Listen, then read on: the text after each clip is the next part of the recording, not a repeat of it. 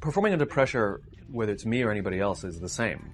You know, I have the same pressures as anyone else. There's time, there's performance, there's financial. I mean, you know, there's deadlines. My pressures are not unique. Everybody has the same kinds of pressures.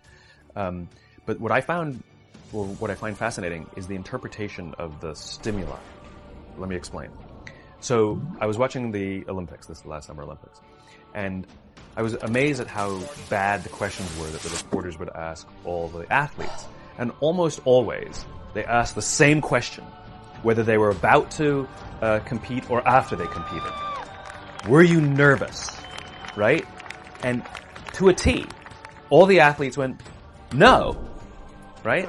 And what I realized is it's not that they're not nervous, it's their interpretation of what's happening in their bodies. I mean, what, what happens when you're nervous, right? Your heart rate starts to go, you're, you know, you sort of get a little tense, you get a little sweaty, right? You, you have expectation of what's coming, and we interpret that as, I'm nervous.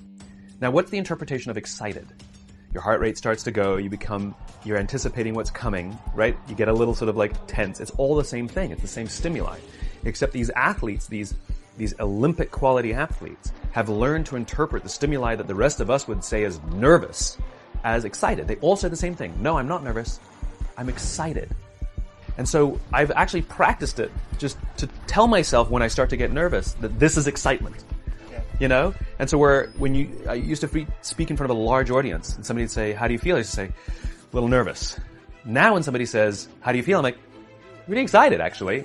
And it, it came from just sort of telling myself, no, no, no, this is excitement. And it becomes a little bit automatic later on.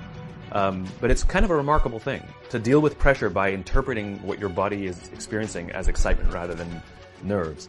Um, and it's really kind of effective. It makes you want to rush forward rather than pull back, and yet it's the same experience.